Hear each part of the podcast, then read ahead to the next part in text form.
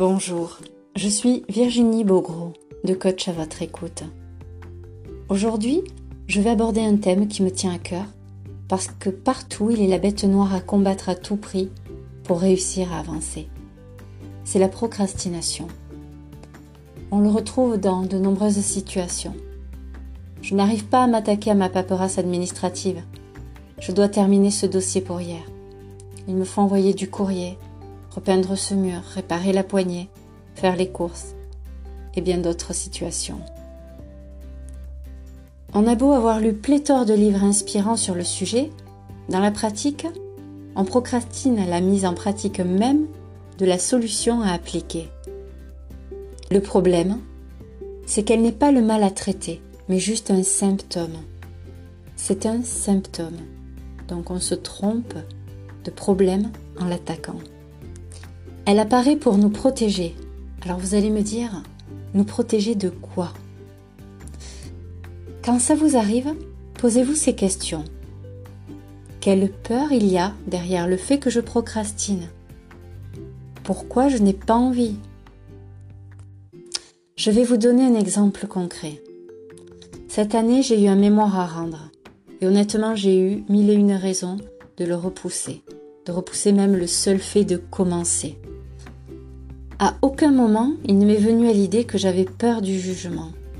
Je restais focus sur le fait que j'avais un manque de motivation, ça c'était clair, et que de toute façon, je suis efficace que dans l'urgence. C'était simple et carré. Aller réfléchir sur le fait que j'avais peut-être peur inconsciemment que ce que j'écrivais ne soit pas assez bien ne m'avait pas frappé. Aller réfléchir sur le fait qu'une fois le mémoire rendu, ben, il me fallait me lancer dans la vie active et trouver de nouvelles solutions, ça m'avait pas foudroyé non plus.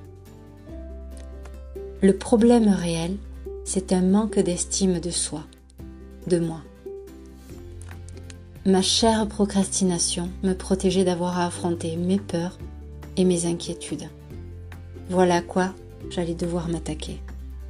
Et ça ne s'arrête pas là, parce qu'elle a plus d'une corde à son arc.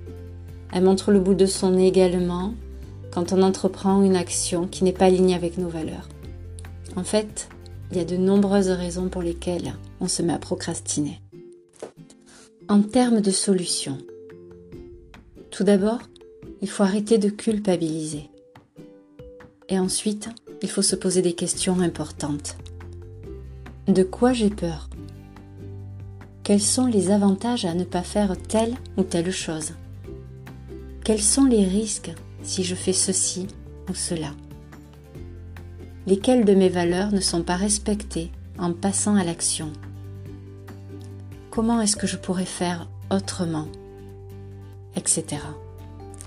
Alors je vous encourage à identifier les causes de la procrastination parce que les traiter la fera disparaître. En faisant ceci, dites-moi comment ça a marché pour vous. Si vous avez envie de travailler plus vite et plus efficacement sur cette situation, je propose un accompagnement personnalisé. Je serai heureuse d'en parler avec vous. N'hésitez pas à aimer ce podcast ou le partager avec vos amis. Merci et à bientôt.